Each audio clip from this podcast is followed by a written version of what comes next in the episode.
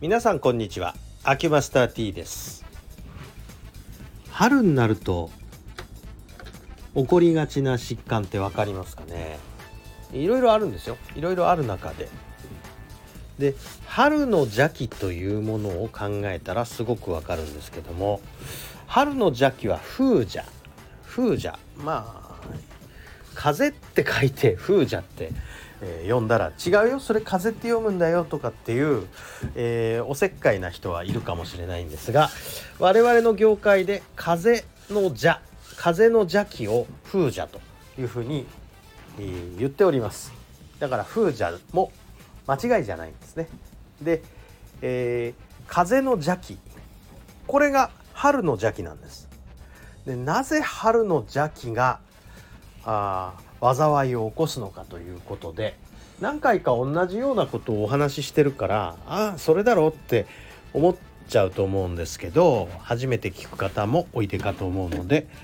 えー、解説しておきますとまず風というものは何なのかという話です。これは地球上の大気の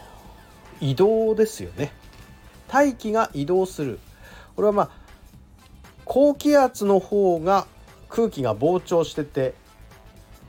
で低気圧の方が空気があ収縮して収斂してってる、まあ、吸い込んでるわけですね。そうすると出してるとこと吸い込んでるとこがあれば当然出してる方から吸い込んでる方に向かって、まあ、大気が移動するのは当たり前ですね。これは地球の環境が自ら平均化の方向に向かっていく過程で起こる現象ですよね。で、まあ、これが、まあ、風が起こってる原理だということで考えるとこれは気圧が変化してる。ね、高気圧から低気圧に大気が動いていくわけですから。ですから圧の変化が起きる当然強い風であればあるほど大気の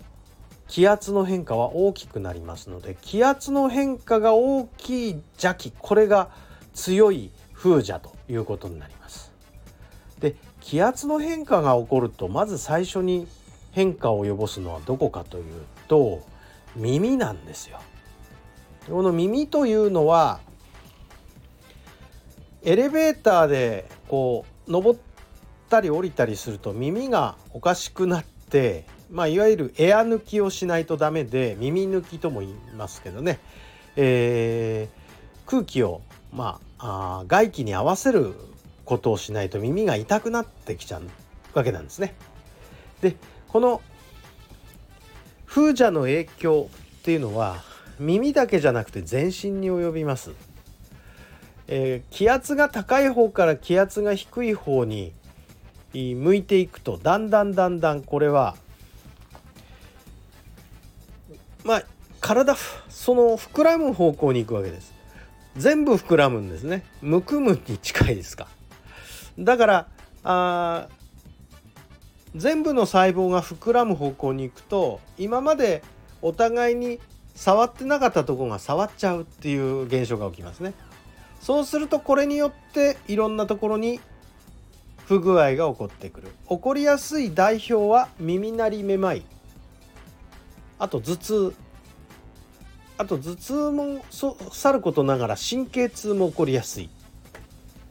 あとね意外なんですけどこれは二次被害だと思うんですがぎっくり腰も結構起こりやすい。春は意外と起こりやすいんですね。でこういうものもですね兆候を見た段階で治療に来てもらうと非常に治りはいいんですが大概うちにおいでになる頃には相当こじらしてる。それは我慢してほいで、えー、お医者さんに駆け込んでで治らないから別の手はないかと思ってうちにおいでになると。だからうちはひどくなったやつを見る専門みたいになっちゃうんですね。で正直時間を置いてしまっていればいるほど重症になってます。だからどちらかというと治りが悪いのを私らは相手することになると。だからハリキューに来る人って大概相当悪い方がおいでになると。だあの定期的に通ってる方がいや実はこの前から耳鳴りがしてねとかなんかめまいが起こってねって言われるとその割と軽い段階で治療できるんですがえ残念ながら初めて来る方々というのはハリキューでそんなこと治療できると思ってこないから大概ね。だから、えー、すごい悪いのになってからおいでになるケースが多いということです。ということで、えー、まあ何事も早めに手を打つことが肝心です。ということで本日は、えー、風邪と耳鳴りめまいその他のことについてお話ししてみました。ありがとうございました。